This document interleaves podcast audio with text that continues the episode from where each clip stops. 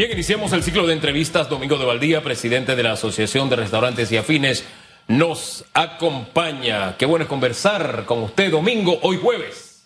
Buen día. sonría, sonría. Póngale el micrófono ahí, ve. Creo que lo tiene muteado. Exactamente, lo tenía muteado. Ahora sí. ¿Cómo está, señor Domingo? Bueno, eh, con salud, que es lo más importante, y con eh, mucha estamina para terminar este año eh, bregando con toda esta situación que, gracias a Dios, pareciera que la vacunación está funcionando y vamos por buen camino. ¿Cómo le está yendo a los bares y restaurantes? ¿Sabe, no?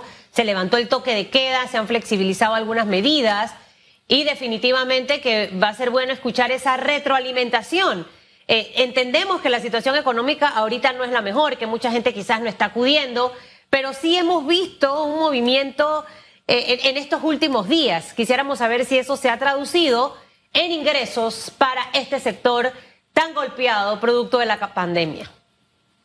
Bueno, te digo que para el sector restaurante, el, que nos hayan levantado el toque queda eh, definitivamente positivo.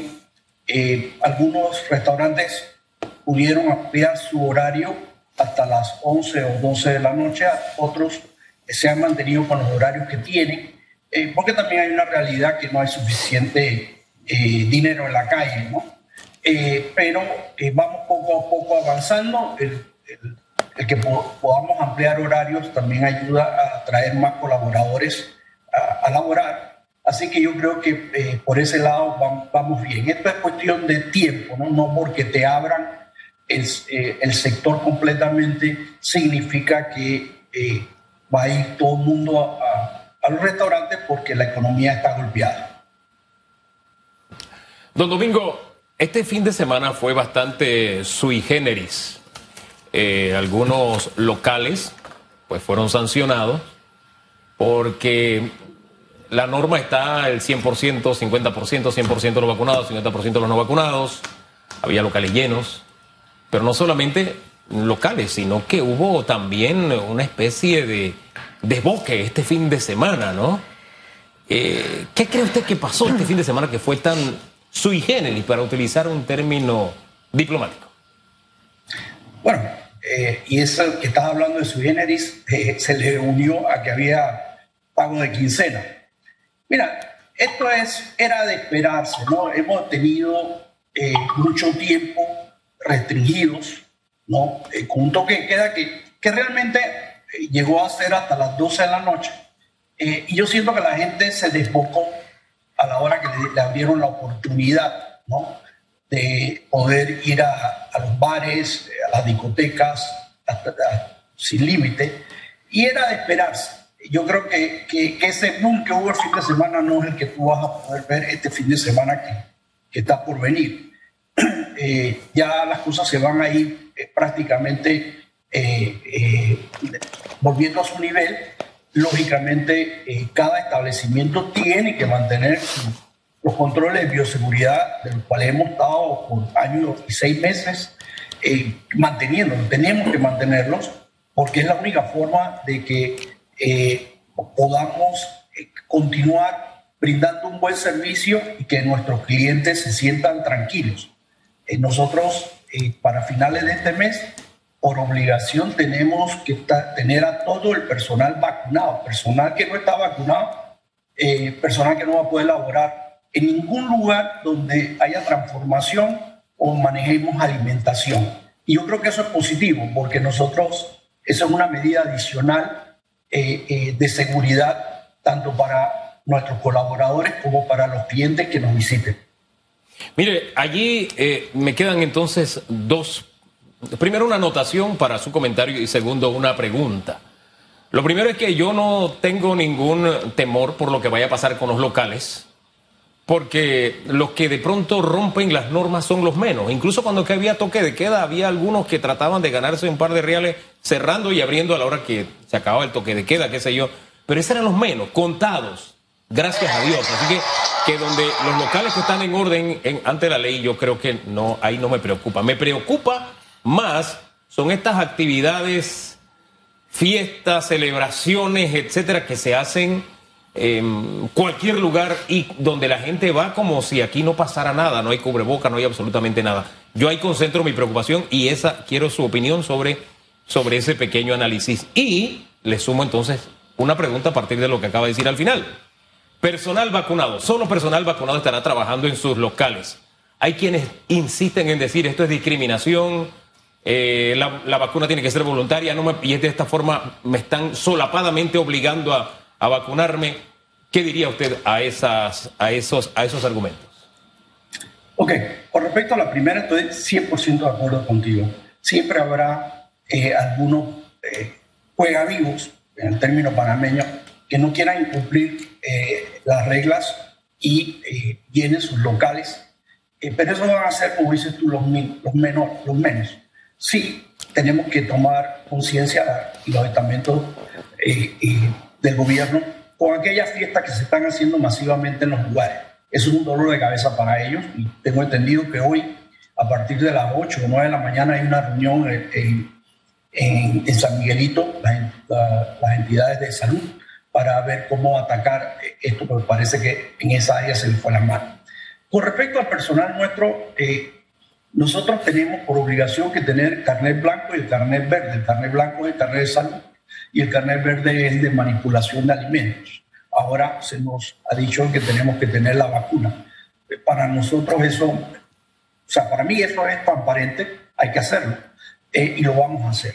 Eh, aquel personal que no se quiera vacunar, por lo menos dentro de la industria, vuelvo y te digo, que alimenticia no podrá ir a trabajar o será despedido, porque es una ley eh, a través de un decreto, perdón, es un decreto del Ministerio de Salud eh, y tenemos que cumplir con eso. Nosotros acabamos el día de ayer de mandar sendas notas al Ministerio de Trabajo y al Ministerio y al MINSA eh, pidiendo nos pudieran reconfirmar el paso que debemos seguir si, la, si el personal nuestro no se quiere vacunar.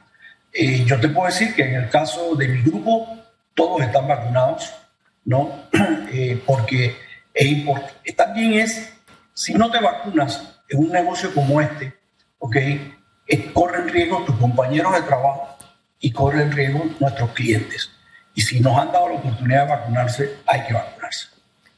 ¿Cómo han sido esas estadísticas? Eh, y obviamente va a depender mucho de la seguridad en la que el, el cliente se sienta al momento de llegar a un, restaurante, un bar, que sus mesas estén limpias, ver a los, a los meseros con sus mascarillas, Conversábamos la semana pasada con el doctor Israel Cedeño diciéndonos que es preferible que utilicen la careta de plástico, aunque no está establecido dentro del decreto. Eh, estas, estas cositas, ustedes, aparte del tema de la vacuna, aparte del tener el carnet blanco y el carnet verde, eh, si sienten que esto es eh, fácil de ejecutar por parte de los negocios. Y lo segundo, señor Domingo, es, no sé si ustedes manejan números y estadísticas de la cantidad de restaurantes que han abierto sus puertas ya los que están funcionando eh, eh, al 100%, 50% y los que todavía permanecen cerrados, porque es una realidad que todavía tenemos. Hay eh, restaurantes o bares que no han abierto sus puertas. Y es importante conocer ese, ese, ese, número, ¿no? Para no pensar que todo está fluyendo perfectamente. sí, ok. Hiciste varias preguntas, déjame te para nosotros, seguimos exactamente igual con toda la reglamentación de salud pública. Ejemplo, nosotros, eh, fuera de limpiar las mesas, etcétera, tenemos que usar el, la tapa, el tapaboca y tenemos que utilizar mascareta, mascarilla, todos aquellos, eh, caretas, perdón, todos aquellos que atienden al público. Eso es eh, una, una regla y eso hay que cumplirlo. ¿Ok? Así que por ese lado, los restaurantes no tenemos ningún problema. Es más, no tenemos ningún problema porque eso ya lo venimos haciendo. Aquí el, el, el problema está en que haya más cantidad de personas llegando a los, a los restaurantes.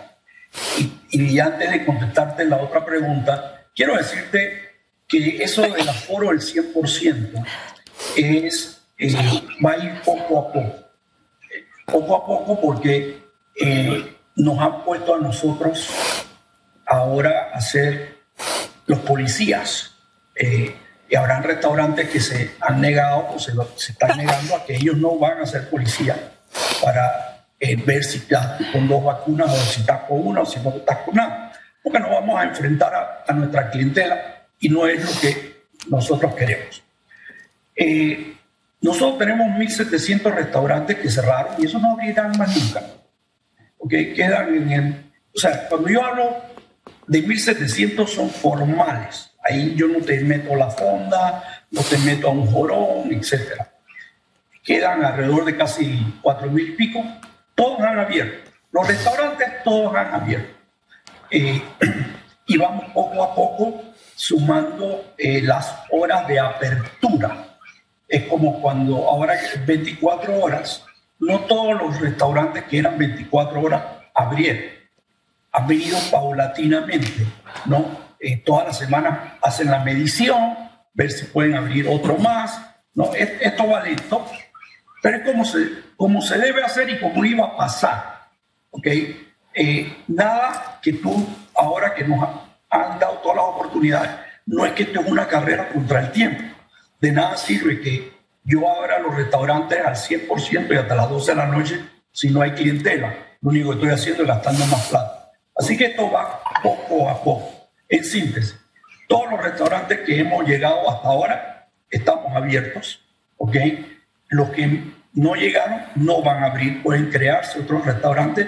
Eh, lo más probable es que eso es lo que vaya eh, a suceder. Y nosotros seguimos cumpliendo con los reglamentos que nos han dado hasta ahora. Lo único nuevo es que nos han dicho, ¿quieres irte al 100%? Para irte al 100%, tienes que mandar la documentación que ya tenemos al Ministerio de, Salud, pedir la autorización y el Ministerio de Salud podrá hacer operativos en cualquier momento. Y el operativo consiste en lo siguiente. Ellos llegan, cogerán al, al azar 10 personas si encuentran una persona que no tiene las dos vacunas, está multado. Igualmente pueden eh, solicitarle el esquema de vacuna a cualquier empleado dentro del restaurante. Así que esas son las nuevas reglas del juego y con eso algunos restaurantes eh, solicitarán el 100% y otros esperarán. ¿Sabe? Es difícil transmitir eh, la sensación de seguridad que transmite un um, restaurante cuando uno va y ve uno que están cumpliendo con todas las normas y que además quien te atiende dice yo me vacuné. Pero al final es un asunto de buena fe, uno confía en que se vacunó. No porque se anule la posibilidad de contagio y eso hay que dejarlo claro, pero sí se minimiza y eso es lo importante, se minimiza y ahí es donde se marca la diferencia entre un vacunado y un no vacunado y el riesgo que representa para los demás. Así que ahí yo le pongo el ganchito, se lo digo porque cuando vamos en familia o hay una reunión o lo que sea, eso transmite seguridad. Estoy en buena mano, por decirlo de alguna forma, de gente responsable que piensa en ellos, piensa en su familia, se piensa en el negocio, se piensa en los clientes, se piensa en todo. Y eso creo que es el camino correcto, por lo menos en nuestra opinión. Eh, sin embargo, esto nos plantea retos y usted nos dice que ah, pues ahora le toca a ustedes ser policías, pero es esto es difícil porque al final cuando se trata, por ejemplo, de, fumadores y no fumadores, aquí hay algo más que buena fe. La persona si enciende un cigarrillo en no fumadores, pues está allí y, se le mueve, no hay problema. Pero un vacunado o un no vacunado es difícil. Es un asunto que va más allá de la buena fe. Y quisiera saber qué otro mecanismo se podría utilizar para que ustedes no fueran los policías, para utilizar su, propia, su propio calificativo. Mira, y aquí te voy a ser muy franco. Siento que fue una medida totalmente fácil para el gobierno darnos a nosotros el papel de policía. Ellos han debido haber hecho exactamente lo que han hecho otros países. Ah, queremos que la gente eh, volver al 100%, perfecto, no hay problema. Impongan la restricción Tú hablaste de los cigarrillos. Los, cigarrillos es una restricción. Tú no puedes fumar en ningún lugar dentro del restaurante. En ninguno, Hugo. Y para fumar en terraza necesitas una terraza donde la persona no pase eh, por el, ¿cómo se llama? La entrada no esté por ahí, sino que tú tengas otra salida. Y para eso hay letreros. ¿Y cómo lo hicieron? Prohibiéndolo. Entonces, hagan lo que han hecho otros países. Pero yo no me voy a exponer a que llegue X persona, donde que lleguen cuatro personas y uno no está vacunado, ¿ok? Y entonces se me van a ir los tres clientes, o peor todavía, agarren a puño, como ha pasado en Nueva York, ¿no? Eh, eh, a, a la persona que lo está atendiendo. Entonces, digo, reglamenten las cosas, pero no nos pongan otra vez al sector privado a tener que hacer el trabajo de ellos. Bueno, vuelvo y te digo, para mí fue grato que nos dijeran, señores, todos los de la industria de restaurantes tienen que estar vacunados. Perfecto. Eso me parece correcto. ¿Ok? Y lo hemos hecho. O sea, para el 24 todos vamos a estar vacunados. O sea, todo el personal de todos los restaurantes van a estar vacunados. El que no, el que no, no quiere vacunarse no va a estar trabajando. Entonces, que el gobierno nos ponga, así como inventaron los toques de queda y las cosas, pero no me pongan a mí a pelear con gente. Incluso el ponte que llegue turistas. Yo no sé si los turistas tienen todas las vacunaciones. ¿Okay? Entonces, me parece que en este momento eh, es una política fácil de tirarnos a nosotros el problema. Por eso te dije, hay restaurantes que van a solicitar el 100%. Hay otros que no van a necesitar, no van a hacerlo eso. Entonces, también no hay plata en la calle. Entonces, la gente está eh, evaluando qué va a hacer. Yo no te puedo decir de aquí a final de mes qué es lo que van a hacer todos los restaurantes, pero en este momento hay esa inquietud. Hay restaurantes que tienen terraza, que lo que están pidiendo, lo que están pidiendo es un aforo 100% adentro y terrazas al 50%, pensando que los que no están vacunados los pondrán en la terraza que tienen. Entonces, ahora mismo yo te digo que esto va poco a poco y el tiempo nos dirá exactamente cómo nos vamos a manejar. Y usted ha dicho algo muy, muy cierto. La gente está cautelosa, señor Domingo. O sea, la gente va al mall y, y lo comentaba, creo que fue ayer, van a ver, caminan, entran a una tienda y conversando con los que están ahí atendiendo me dicen compraron una. Siempre que, que, estoy en un mall trato como de preguntarle a los negocios cómo les va, eh, cómo les ha ido, eh, y principalmente en los días que no son de quincena. Y ese es un comportamiento ahorita mismo que estamos viendo de los clientes. Quizás de repente algunos llegan, ya no piden la entrada, se van directo con el plato fuerte, ya no hay postre, o sea, muchas conductas mientras que la situación económica mejore, creo que también los, los dueños de bares y restaurantes deberán entender un poco este comportamiento del consumidor. Y viceversa, el consumidor también prepararse a lo que se avecina en los próximos meses. Con este escenario que le cuento, es aquí donde los negocios tienen que replantear quizás algún tipo de estrategias para poder garantizar la visita de los clientes. Y para poder hacer esto se necesita el recurso. Y vuelvo y traigo a la mesa un tema que a mí no se me olvida. Mire, yo soy como la novia que la quemaron. Entonces, y me encuentro 20 años después de ese novio. Yo dije, es que tú me quemaste. O sea, así de simple. no, porque es que al final hay algunas personas de este gobierno que se incomodan cuando yo hablo del mismo tema. Hay una realidad, señor Domingo, la gente de los negocios necesita inyectar dinero para poder replantearse, para poder prepararse para, para este momento que no sabemos cuánto tiempo va a durar y que realmente entendemos que la situación es complicada porque vienen de haber estado cerrados, sin flujo de caja, endeudados y es para un banco difícil el poder ofrecer un préstamo. Pero ¿qué hacemos? ¿De qué manera vamos a inyectar nuestra economía? Sí, estamos tratando de traer inversionistas a Panamá, pero estamos en lista, seguimos en publicaciones, ¿sabe? Es como contradictorio, como que uno va remando, remando y de repente alguien por atrás te va jalando, jalando para atrás. Ok, mira, eh, tú mencionaste los goles. Eh, yo te voy a poner, eh, ¿te acuerdas? Yo te dije que yo no quería ser policía. ¿Por qué al mall no le, no le al, mall no tienes aforo? Los supermercados no tienen aforo. Los bancos no tienen aforo. ¿okay? Nadie está chequeando si tienes las dos vacunas o una vacuna. Pero a nosotros no quieres obligar a que yo sea tu policía. Esa es una decisión que cada dueño de negocio tendrá que tomar, pero no nos parece justo. Nos vuelven a castigar. Con lo que estás diciendo, sí, financiamiento, lamentablemente sí te quiero decir que eh, hacía quizás hace un mes que tú hablaste conmigo, me entrevistaron, un mes y medio, yo te dije que se estaba haciendo el bloque 6, estaba haciendo un ejercicio con la caja de ahorro. Lamentablemente todavía no ha habido un préstamo del bloque 6 que haya salido. Hay unos que están en trámite, eh, eh, que ya están pronto por salir, pero hasta hace una semana que hablé con, con la, la, presidenta del bloque 6, que es la que ha estado encima, eso no ha funcionado. Óigame, eh, señor Domingo, lo voy a interrumpir porque quiero que me lo repita. Es que a veces dicen, esa Susan es necia. O sea, imagínese, usted que ha estado allí y ni un solo préstamo, todos están en tema de trámite. Para que esa información la reitere, no es que yo lo estoy inventando, esa es la realidad.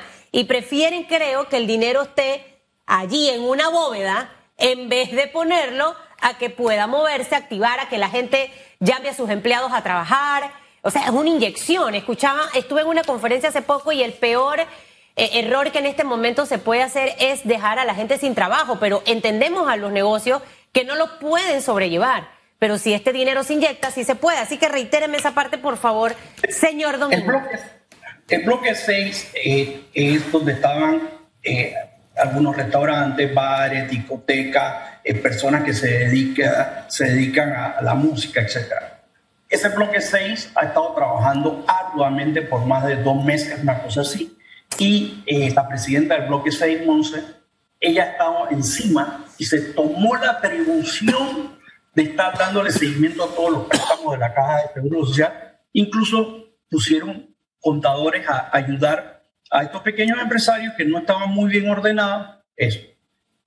Hasta el día, creo que fue el lunes de esta semana que hablé con ellos, los préstamos no habían, no habían sido desembolsados. Bloque 6 estoy hablando. ¿Ok? Porque hay otros programas de, de, de, eh, la micro, de, la, de la pequeña empresa eh, que han estado entregando algunos fondos. Pero el bloque 6, ninguno había salido hasta el día lunes. Están listos por salir un par, pero todavía. Entonces, hay mucha demora en eso. Entonces, sí ha habido eh, y sigue habiendo una falta de financiamiento para estos pequeños y para los micros, pequeños y medianos empresarios. ¿okay? Y eso ha, alentalizado que las cosas eh, se muevan más rápido. Pero no solamente necesitamos eso, nosotros necesitamos que todos los proyectos que el gobierno ha dicho que ya tiene licitados y que va a arrancar, que arranque.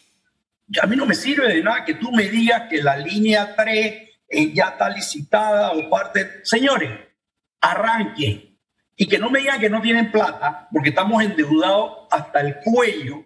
Entonces, en vez de estar contratando más gente en el gobierno, agarre ese dinero y ponlo a trabajar. En la medida que tú empieces a abrir, a, a dar el dinero a los proyectos que ya tenías licitados, esto va a empezar a moverse, porque la persona que está en el área de construcción, que le va a comprar al tipo que vende cables eléctricos, que, que, vende cemento, que vende... Esto es una cadena y nosotros necesitamos que esa rueda inicie. Pero nos anuncian proyectos y no vemos nada. Están haciendo un esfuerzo de ir a buscar inversión extranjera. Eso es positivo.